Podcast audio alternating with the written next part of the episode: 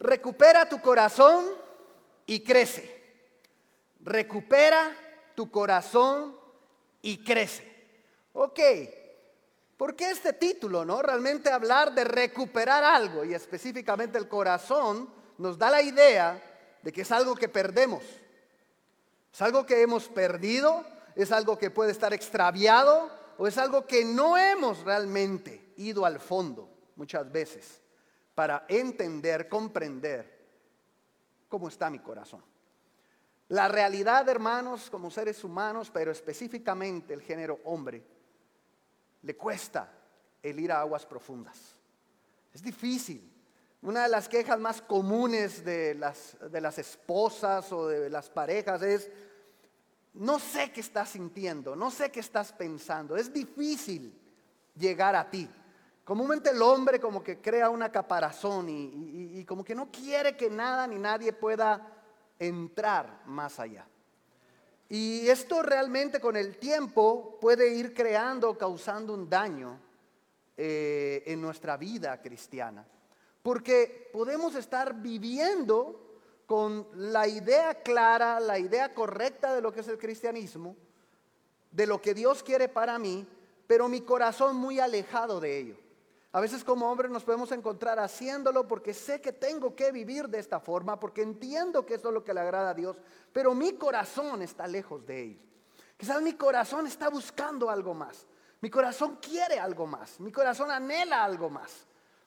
Y para poder realmente asegurarnos que nuestro corazón está alineado con la voluntad de Dios y que tú y yo como hombres disfrutamos la vida que Dios ha diseñado para nosotros, tenemos que recuperar nuestro corazón.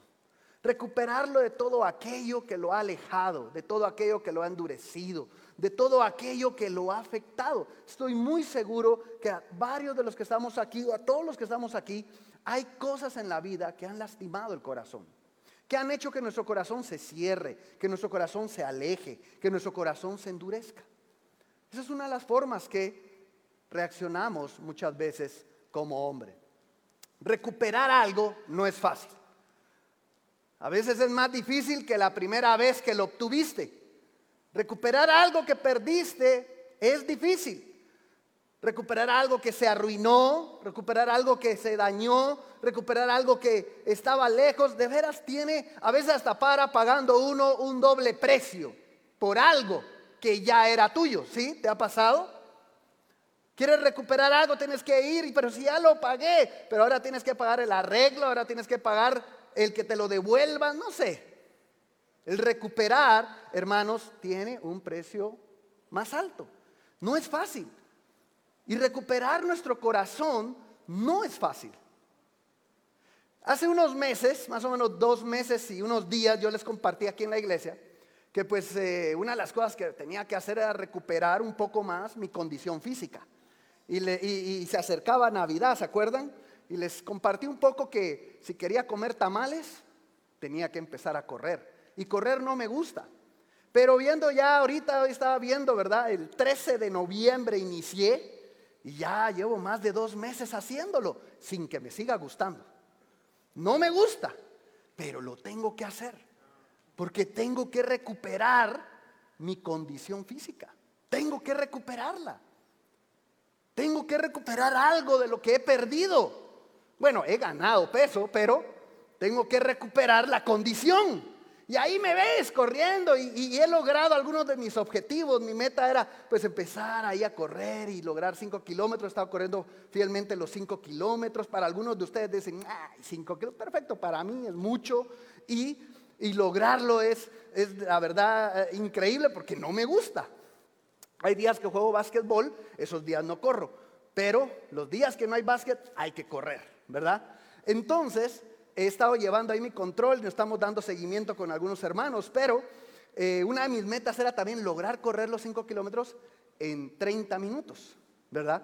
Y ya lo logré, por lo menos ya logré una vez ese objetivo, inclusive un poquito menos, entonces ya, ya me está animando, ¿no? O sea, como que ahí voy. Un hermano hasta me decía, vos el otro año la San Silvestre, no, tampoco, le digo, o sea, ni, para tanto. O sea, primero que me empieza a gustar esto, ¿no?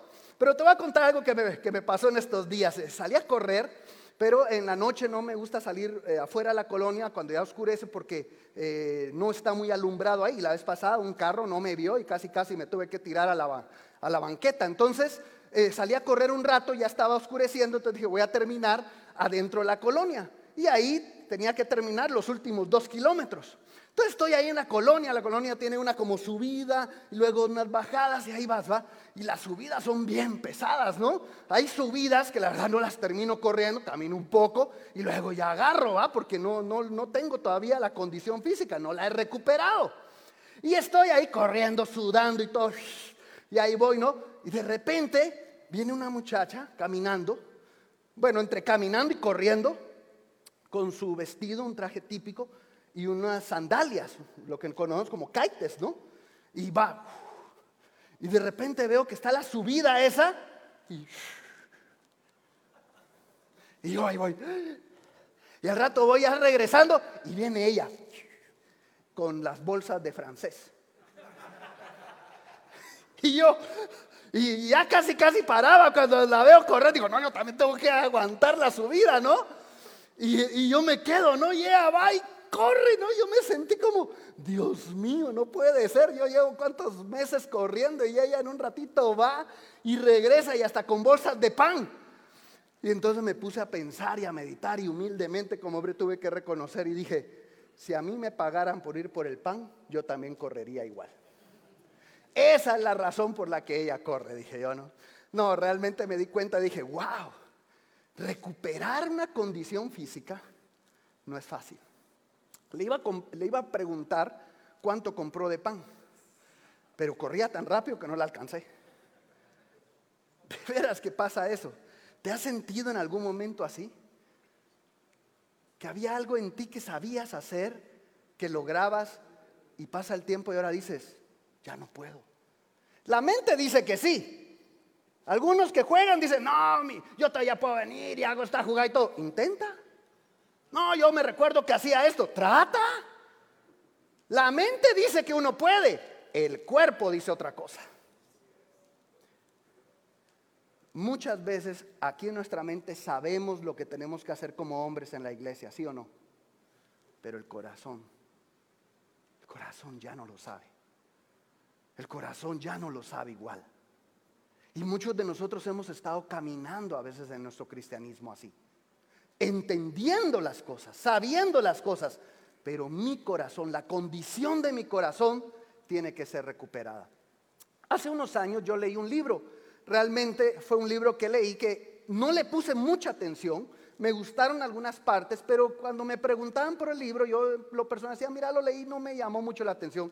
Pero ahora que he estado corriendo, he estado escuchando audiolibros y ese libro lo encontré en audio. Entonces lo he estado escuchando y ahora me, la verdad me cautivó más y he estado escuchándolo y me ha llamado mucho la atención. Y no sé, tal vez algunos de ustedes han tenido la oportunidad de leerlo, se llama Salvaje de Corazón. No sé si alguien aquí ha tenido la oportunidad de leerlo, puede levantar la mano si alguien, ok, perfecto, excelente. No sé si te pasó como a mí, pero la primera vez que lo leí no me gustó mucho. Pero ahora que lo he estado escuchando, la verdad me ha llamado la atención varios puntos que habla.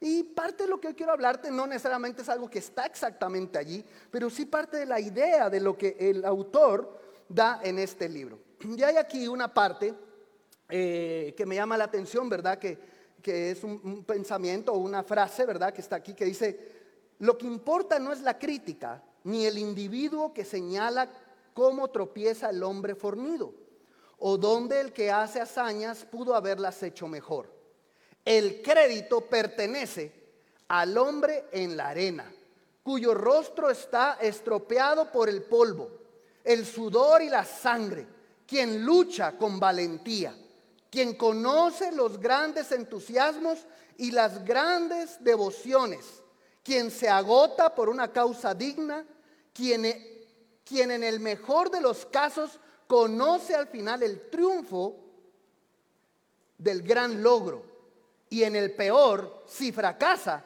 al menos lo hace mientras se arriesga grandemente. Por eso su lugar nunca estará con aquellas almas frías y tímidas que nunca han conocido ni de la derrota ni el triunfo. Y cuando yo leía esto me inspiraba mucho y me hacía pensar.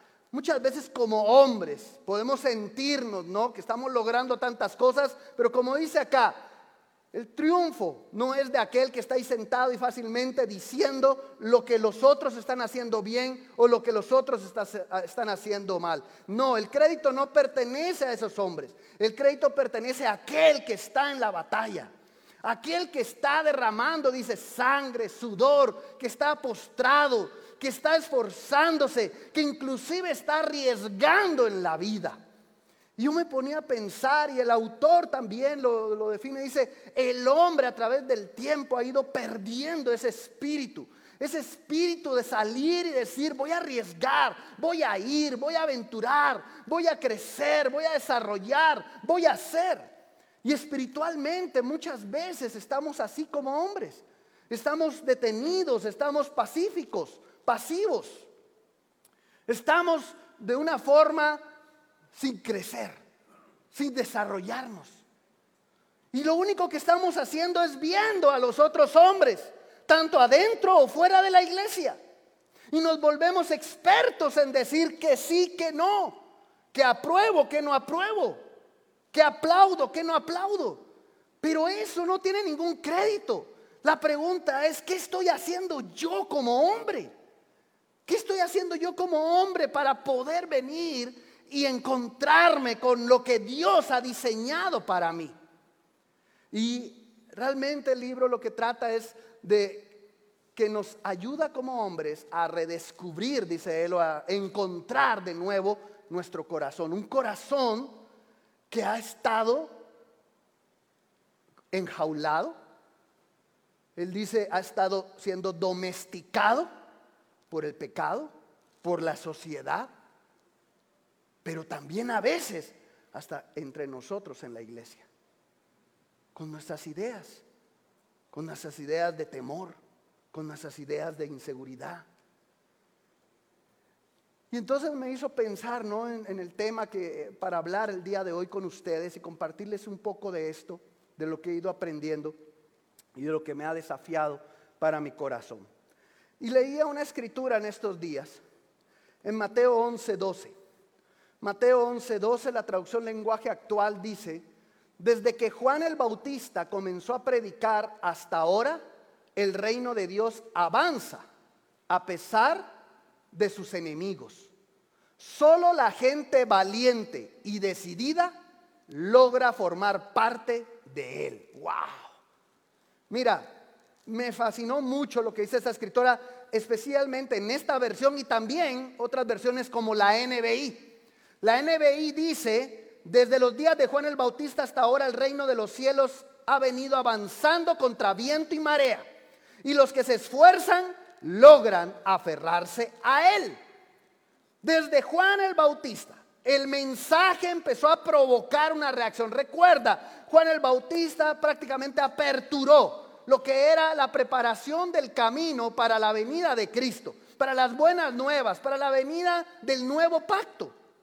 Y a partir de ese momento, el pueblo se encontraba en un estado así, todo tranquilo, de pasividad.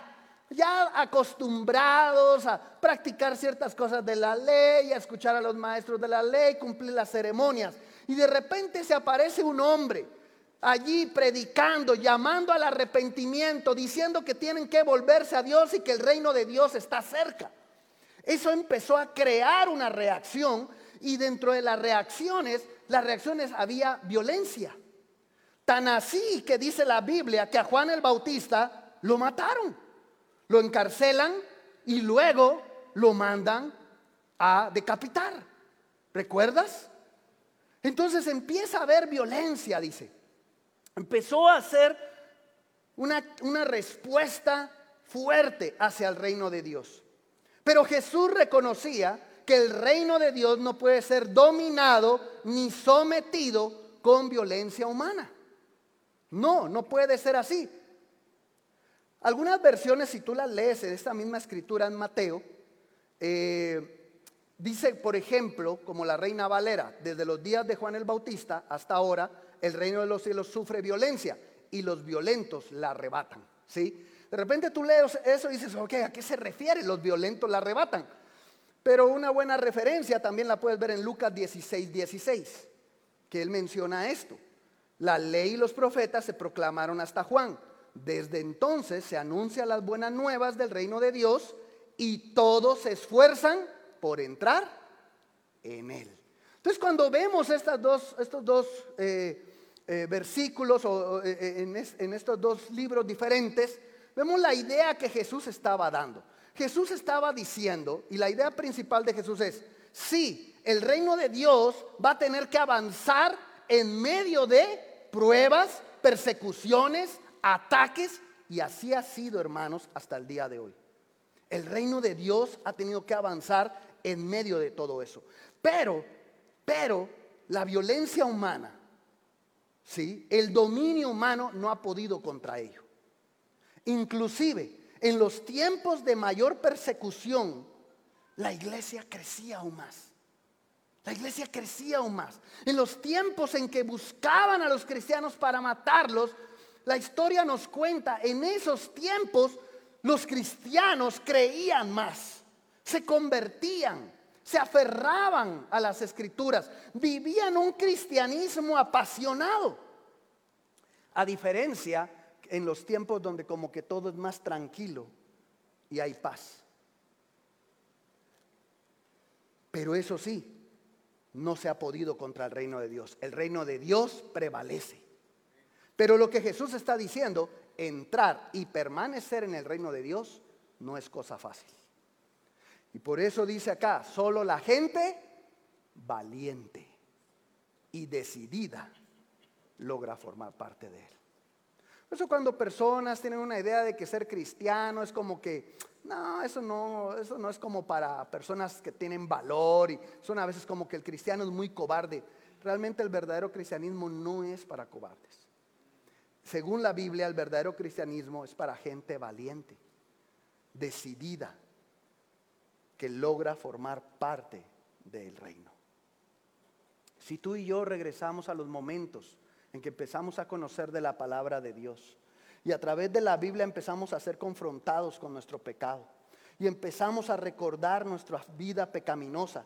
Y empezamos a hacer un recuento de las cosas que teníamos que corregir, que teníamos que mejorar. Yo estoy seguro que hubieron momentos en que decías, wow, sé que esto va a requerir valor. Sé que ir y enfrentar esto no va a ser fácil. Y tú y yo estuvimos dispuestos a hacer cosas que no cualquier persona las haría. Hablar cosas que no cualquiera hablaría. Ir y pedir perdón de cosas que hoy muchos preferirían quedárselo callado. Ir y resolver situaciones que hoy muchos preferirían no hacerlo. Hacer cambios en nuestra vida, en la dirección de nuestra mente, de nuestro corazón, que hoy muchos han preferido seguir en esa vida. ¿Recuerdas esos cambios? ¿Recuerdas esas decisiones en tu vida? No importaba la edad en que te convertiste, joven o adulto, si eras un jovencito, ya estabas casado y tenías cierta responsabilidad, yo sé que hubieron desafíos que requerían valor y los realizaste. Y sabes, no solamente lo lograste en el inicio, sigues aquí. Seguimos aquí en medio de pruebas, en medio de dificultades, en momentos en que nuestro corazón se ha perdido, lo hemos recuperado cuántas veces y Dios nos ha ayudado a permanecer aquí, hermanos. Pero no es fácil, no es fácil, porque solo la gente valiente y decidida puede formar parte de Él. Ser hombres del reino de Dios es de valientes. Ser hombres del reino de Dios es de valientes. Descubrir, vivir como hombres del reino de Dios es cuestión de hombres valientes, hermanos. Uno de los enfoques de este libro que te compartía es profundizar en el corazón del hombre para rescatar lo que se ha perdido, lo que se ha dañado o como dice el autor, lo que se ha herido a causa del pecado. Y esa realidad, nos guste o no, es una realidad. Hay cosas hoy como hombres que debemos, debemos ir y rescatar. que debemos de ir y sanar, que debemos ir y descubrir de nuevo en nuestro corazón. No podemos seguir caminando con corazones que están allí dañados, perdidos o heridos por el pecado. Hombres de Dios, eso es lo que necesita hoy el mundo, la iglesia, las familias, las mujeres. Las mujeres en general están buscando hombres, pero están buscando hombres que las lleven a Dios. Pero ¿qué estamos siendo nosotros hoy? ¿Qué crees hoy que debes rescatar en tu vida? ¿Qué crees que hoy se debe rescatar en tu corazón? No cometas el error de pensar que ya estás hechito, ya lo tienes todo. Hermano, siempre hay algo que debemos rescatar. ¿Qué es? ¿Lo sabes? A veces ni siquiera sabemos por dónde empezar. Hoy quiero hablarte de tres cosas que nos pueden ayudar para saber qué cosas debo de rescatar. La primera de ellas, debemos de rescatar el diseño original. El diseño original. Tú y yo fuimos creados a base de un diseño. A base de un diseño. Con esto no quiero que te la creas como dicen algunos, es que cuando me crearon a mí rompieron el molde, ¿verdad? No, pues gracias a Dios, dicen. Pues déjame decirte, tú y yo fuimos creados con un diseño, un diseño peculiar, un diseño único. Y dice Génesis 1.27. Y Dios creó al hombre a su imagen. Lo creó a imagen de Dios, hombre y mujer los creó. Hombre y mujer los creó. Y regresamos al inicio, al diseño original. Tenemos que estar claros, no somos un accidente, somos una creación. ¿Entiendes eso? Tú y yo no somos un accidente. No somos un plan B. Tú y yo somos una creación. Y una creación implica un propósito, una razón, una función, un objetivo. Tenemos un creador. Nuestro creador es Dios. Es el creador de todo. Es el rey de reyes, el señor del universo. Él te creó a ti, me creó a mí. Él creó al hombre y a la mujer dice a su imagen. Pero cuando uno, cuando alguien crea algo, lo está creando para algo. Tú dices, ok, quiero crear esto, ¿para qué? Para que logre hacer estas cosas. Para que tenga un propósito, una razón, un objetivo. Tú y yo hemos sido creados por Dios a su imagen. ¿Para qué? Para que tengamos un propósito, una razón un objetivo. Y Dios lo ha sabido siempre. El propósito de enviar a Jesús era venir a buscar lo que se había perdido, ¿recuerdas? ¿A qué vino Cristo al mundo? A recuperar lo que se había perdido. Cristo ha estado buscándonos para recuperarnos. Ahora nos toca a nosotros recuperar lo que hemos perdido dentro de nosotros. En algún momento Jesús expresó en Juan 10:10, 10, cuando el ladrón llega se dedica a robar, matar y destruir. Yo he venido para que todos ustedes tengan vida y para que la vivan plenamente. ¡Wow! Yo he venido, dice, para que ustedes tengan vida y la vivan plenamente.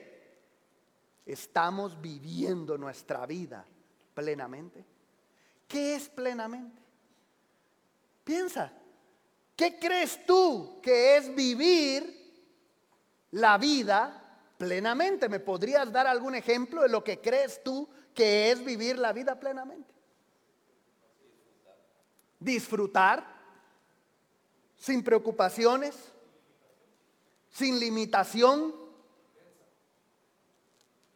intensamente Ahora, tratemos de enfocarnos un poquito en esto. Esto es lo que creemos y yo estoy de acuerdo con ustedes, ¿no? ¿Quién no quiere, ah, yo creo de una vez sin preocupación, ya todo arreglado? Ahora, pongámonos un momento en la mente de Jesús cuando está diciendo esto.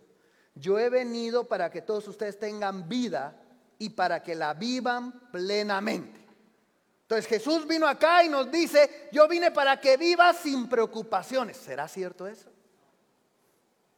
Yo vine para que ya tengas todo, todo logrado, todo, alcances todo, logres todo. ¿Será que eso es? ¿Qué será para Jesús vivir plenamente? Es una parte. Anteriormente le está diciendo que un ladrón que vino, ¿y a qué se dedicó? A robar, matar y destruir. ¿Sí? Pero él vino a dar vida. ¿Qué robó? ¿Qué mató? ¿Y qué destruyó el ladrón? Vino a destruir el diseño original el diseño original del hombre. Mató sueños, mató el propósito, vino a destruir el plan de Dios en nuestra vida. ¿Cuántos de nosotros dejamos, permitimos por cuánto tiempo que el plan de Dios fuera destruido en nosotros? Que el propósito de Dios muriera en nuestra vida. Sueños para Dios. Y eso es lo que hace el ladrón. Y eso es lo que ha hecho e hizo por mucho tiempo en nosotros, pero si no somos cuidadosos, siendo aún cristianos, puede estarnos ocurriendo. Puede estarnos ocurriendo. Jesús no se olvidó que algo había sido robado y destruido. Él sabía que el corazón del hombre tenía que ser rescatado. Y por eso vino. Si Jesús lo sabía, ¿no crees tú que es algo que debe ser importante para nosotros? Este año voy a cumplir 25 años de cristiano y te voy a decir una cosa, sinceramente, en muchos momentos de mi vida me he sentido, me he sentido realizado, ¿sí? Y algunos dicen, ah, sí, la crisis de los 40. Dicen, no, no, no, no estoy hablando de la crisis de los 40, esto ha pasado en diferentes momentos de mi vida inclusive siendo más joven. Pero yo no sé si te ha pasado a ti. Yo me he puesto a pensar en todo lo que Dios ha hecho en mi vida. Estoy agradecido, estoy feliz. Le, agradezco a Dios por cuánta paciencia me ha tenido, cuánta misericordia. Pero han habido momentos en mi vida en que no he sentido que he estado viviendo plenamente. He sentido, o sea, estoy en la iglesia, tengo mi familia, muchas, muchas cosas a mi alrededor para dar gracias a Dios, pero en el fondo, a veces me he sentido, siento que no estoy viviendo plenamente. Y es feo, viene como una tristeza, viene como un tipo de presión, un desánimo. Yo no sé si soy el único loco que le ha pasado eso en la mente, de veras.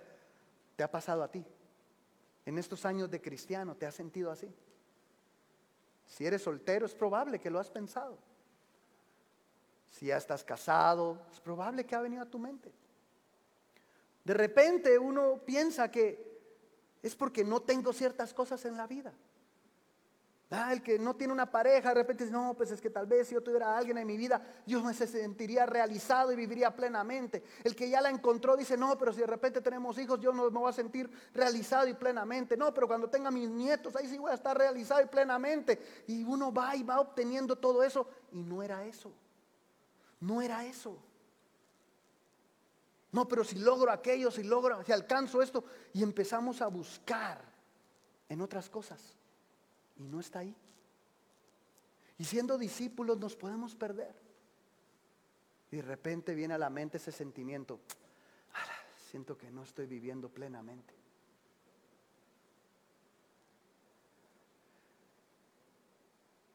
Lo que Jesús dice es, ven y vive lo que anhelo que seas.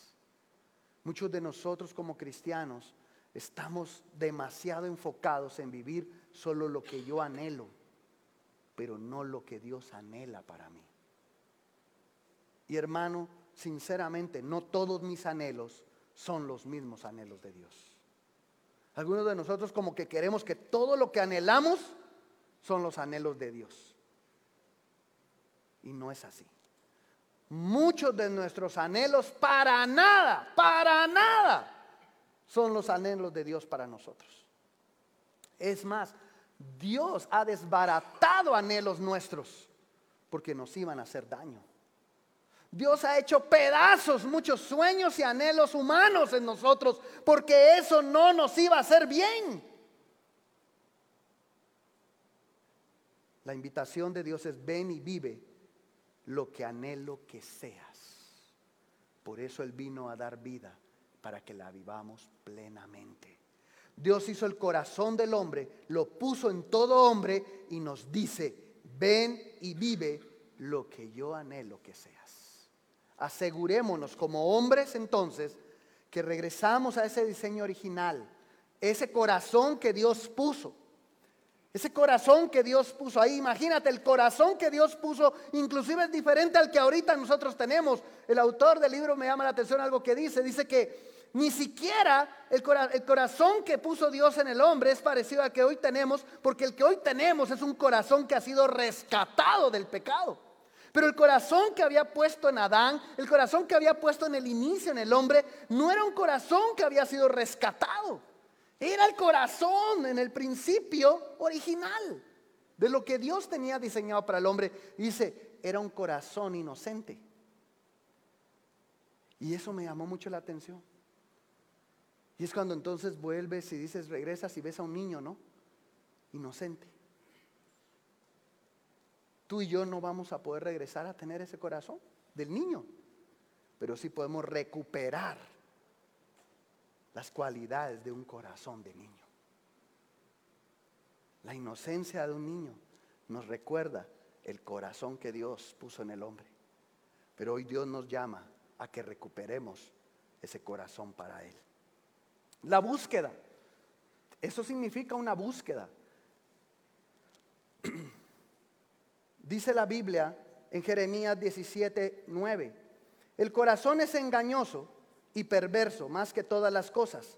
¿Quién puede decir que lo conoce? El pecado arruinó todo y lo sigue haciendo. Y eso es una realidad. Desde que el pecado entró en el ser humano, desde que el pecado entró en el hombre, hermanos, arruinó todo. Nos arruinó. El pecado no nos ha traído nada bueno. El pecado no trae cosas buenas. No nos engañemos. Aun cuando hay un sentimiento de que sientes como, bueno, bueno, pero a pesar de que fui así, yo sé que logré estas cosas buenas en mi vida. El pecado nunca trae nada bueno. Es el engaño que nos quiere hacer pensar que sí, más de algo bueno sacamos del pecado. No, del pecado no podemos sacar nada bueno siempre ha sido la misericordia de Dios que en medio de nuestro pecado actuó, nos ayudó. Pero del pecado no se saca nada. No. Bueno, lo arruina todo. Cuando vamos al inicio, ¿verdad? En Génesis 2.25 dice que Adán y su mujer andaban desnudos y no se avergonzaban de andar así. O sea, vuelvo al punto, era un corazón inocente. Había inocencia. Hombre y mujer convivían, disfrutaban plenamente, estaban allí en el, jardín del Edén, en el huerto, ¿no? Y ahí caminaban, tenían todo, administraban todo eso. Y esa era la vida que llevaban. Pero cuando decidieron desobedecer, dice la Biblia en Génesis 3, 7, en ese instante fue una cuestión de un instante, en un instante, se les abrieron los ojos a los dos y se dieron cuenta de que estaban desnudos. Y lo primero que hicieron fue taparse, cubrirse, sentir vergüenza. Y no solamente empezaron ya a sentir un rechazo, una separación entre ellos, escucharon la voz de Dios y cuando oyeron la voz de Dios se fueron a esconder. Y Dios les dice, ¿por qué te escondes? ¿Por qué? Es que tenía miedo. Y ahora el hombre tenía miedo de Dios. Ahora el hombre sentía miedo de su creador. Ahora el hombre tenía miedo de hablar con su padre. Ahora el hombre sentía miedo de esa voz que le infundía confianza, fe, ánimo, seguridad, porque el pecado arruinó todo. Y dice la Biblia, en un instante, hermano, en un instante se arruinan vidas, ¿sí o no? En un instante arruinamos cosas en nuestra vida. En un instante cometimos cada cosa en nuestra vida. Fue cuestión de segundos, fue cuestión de un instante. Tú y yo podíamos decir, yo no quería hacerlo, yo no pensé, yo no deseaba hacer daño, pero lo hicimos en un instante. Si hubiera podido regresar ese instante. El corazón es engañoso desde ese momento. Y dice la Biblia que no hay nada más engañoso y perverso que ello. Nuestro corazón. ¿Sabemos lo que estamos buscando? ¿Estamos buscando en el lugar correcto? La búsqueda empieza en el interior, en nuestro corazón, porque está perdido entre tanto engaño y mentira. ¿Sabes por qué necesitamos cada día de una relación con Dios? Porque necesitamos abrir nuestros ojos a la verdad todos los días. ¿Sabes por qué necesitamos relaciones con otros hombres que nos ayudan, que juntos nos ayudamos mutuamente para ir en el camino adecuado? Porque todos los días somos engañados por el pecado. A veces solo abrimos los ojos y la primera cosa que viene a nuestra mente es la mentira del pecado. Hay veces que al nomás abrir nuestros ojos ya estamos pensando en algo malo. Ese es el pecado. Eso lo arruinó todo. Todo.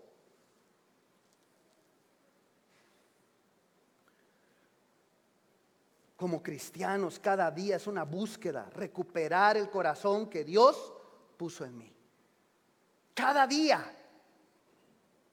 Y la respuesta, dice aquí, ¿quién puede decir que lo conoce? Dice la escritura. ¿Dónde encontramos la respuesta? En el versículo siguiente.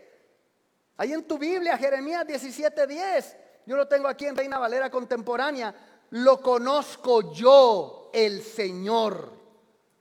El Señor es el que conoce el corazón, dice el que escudriña la mente y pone a prueba el corazón. Hermanos, este corazón engañoso que tenemos, ese corazón que el pecado quiere estar engañando constantemente, cada mañana, cada momento, cada instante, ¿Sabes quién lo conoce? Dios. Dios lo conoce, dice. Yo lo conozco. Yo lo escudriño. Yo lo pongo a prueba. Dios. Dejemos de escondernos de Él. ¿Qué hizo el hombre? ¿Qué hizo Adán y Eva después de haber pecado y escuchar la voz de Dios? Corrieron que hemos hecho muchas veces tú y yo cuando escuchamos la voz de Dios. Corremos, huimos, nos escondemos. Dejemos de escondernos. Hemos caminado muchos de nosotros como hombres en la iglesia escondiéndonos. Hay hombres acá que se han escondido por mucho tiempo en el reino de Dios. Y la voz de Dios les ha hablado, les ha hablado que es tiempo de crecer, que es tiempo de cambiar, que es tiempo de dejar esa vida, que es tiempo de dejar esa, ese conformismo, que es tiempo de dejar ese pecado, que es tiempo de dejar quizás una doble vida, que es, es tiempo de dejar la apariencia. Y ahí está la voz de Dios. ¿Y cuál ha sido la respuesta? Me escondo, me escondo. Entre menos me expongo, entre más escondido esté, menos se van a dar cuenta de mis errores, de mis faltas, de mis... Mejor calladito, calladito me veo mejor. Entro y salgo de la iglesia, ya tengo el lugarcito, yo sé que aquí rapidito me voy, nadie me va a buscar, nadie me va a molestar. Actuamos de esa forma, hermanos. No, es tiempo de dejar de escondernos. Y la búsqueda comienza en Dios, con Dios, porque Él conoce tu corazón, Él conoce mi corazón, Él lo escudriña y lo puede poner a prueba. Amén. Mira hasta dónde ha llegado la confusión y el engaño del hombre hoy sin Dios. ¿Qué ejemplos de hombría hay hoy en el mundo? ¿A dónde nos está llevando la sociedad? Está perdido. ¿Esos son los ejemplos que quiere seguir? ¿Esos son los ejemplos de hombría, de masculinidad, que quieres que tus hijos sigan. El libro yo lo recomiendo para padres, para jóvenes, universitarios, solteros. De veras, es un libro que puede ayudarnos mucho. Eres padre de, varones, te puede ayudar mucho. Piensa, ¿qué ejemplos quieres que siga tu hijo? Es necesario que vuelvas a recuperar tu corazón. Es necesario. Sal hoy con esa idea. Es necesario. Necesito recuperar mi corazón. Todo hombre lo necesita. Y Jesús es el único que no lo necesitó. Pero nos dio un ejemplo de lo importante que es. Hay que empezar en algún momento. Hay que tomar la decisión. Y esta parte que quiero compartirte es algo que me llama mucho la atención. En algo, Jesús nunca pecó, Jesús no tenía que redescubrir su corazón, pero Jesús sí nos enseñó que era importante decidir y empezar. En cierto momento Jesús le había pasado rodeado de tantas cosas humanas. Recuerda que él creció en un hogar como cualquier niño, fue educado, criado por padres humanos. Tú no te ¿Tú no crees que algunas correcciones de los papás a Jesús deben de haber sido incorrectas? Ellos eran humanos. Muchas cosas deben de haber cometido errores. Su familia, cuál era el ambiente. ¿Será que en la familia no había chismes, no había situaciones ahí duras? Él creció en una sociedad como la que tú y yo hemos crecido. Pero, dice la Biblia, él no pecó. Él no pecó, pero fue tentado como todos nosotros. Cuestiones de familia, amigos, juventud, niñez, padres, educación, sociedad. Todo eso Jesús lo experimentó, fue tentado, pero nada de eso provocó que Jesús pecara. Pero la Biblia sí nos enseña que era necesario un punto de partida. Y la Biblia nos muestra que hubo un momento en que es como el arranque del ministerio de Jesús. ¿Y cuál fue ese momento? ¿Cuál es uno de esos momentos importantes? cuando Él deja clara su identidad. Mateo 4.3. Mateo 4.3, su encuentro con Satanás, ¿en dónde? En el desierto.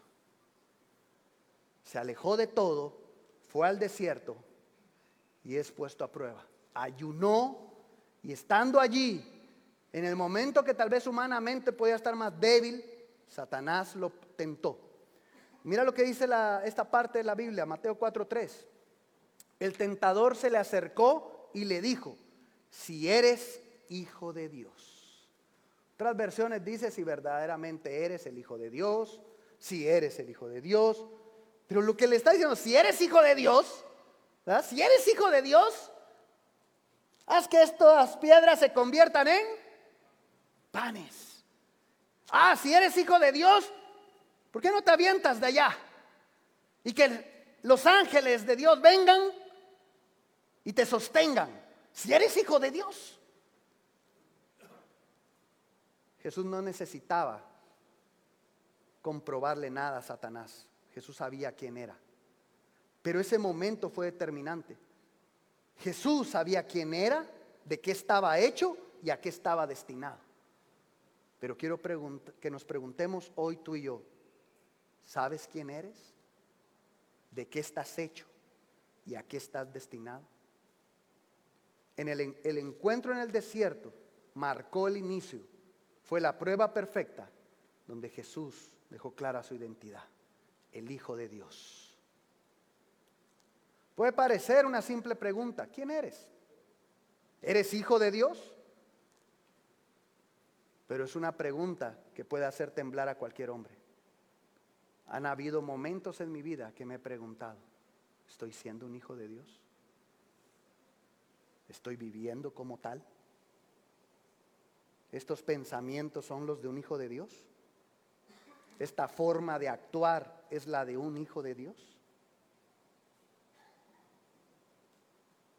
¿La forma en que estoy viendo es de un hijo de Dios?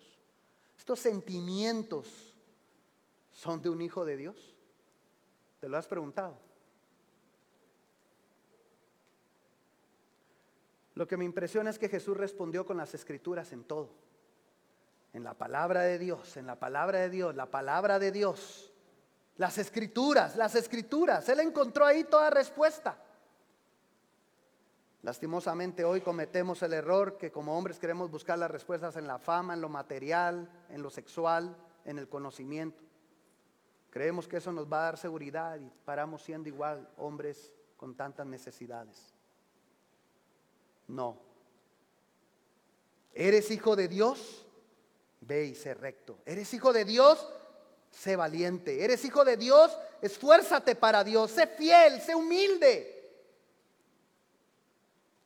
Y eso le decía, si eres hijo de Dios, y Jesús le demostró que era hijo de Dios. Tú y yo también vamos a ser probados.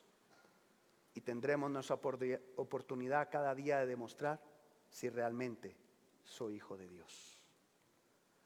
Si eres quien cree ser, crece. Si eres quien cree ser, crece. Si eres un hijo de Dios, ve y crece. Si eres un hijo de Dios, ve y muéstraselo al mundo. Ve y vívelo diariamente. Ve y da esperanza a las mujeres. Dale esperanza a tu esposa que va a haber un hombre distinto.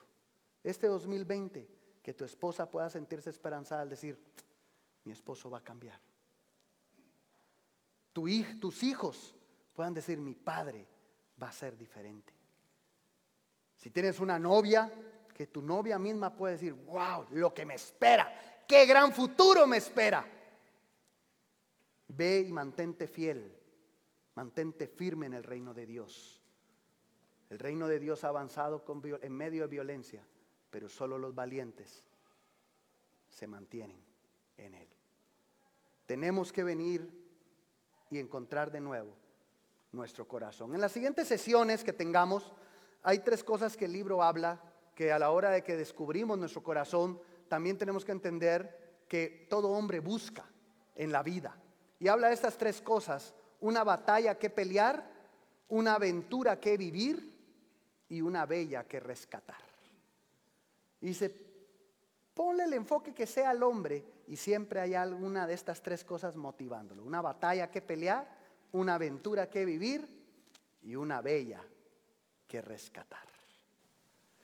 Ojalá, si tenemos la oportunidad en las siguientes sesiones de hombres, podamos hablar un poquito de esto, descubrir nuestro corazón y prepararnos para enfrentar cada una de ellas.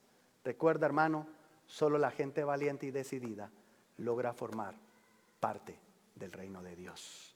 Así que te exhorto, te animo que este 2020 va, ve y recupera tu corazón. Recupera el corazón de un hombre y crece para la gloria de Dios. Acompáñame a orar. Padre, te damos gracias esta noche porque nos permites como hombres estar acá, poder terminar, Dios, este día aprendiendo de ti y de tu palabra.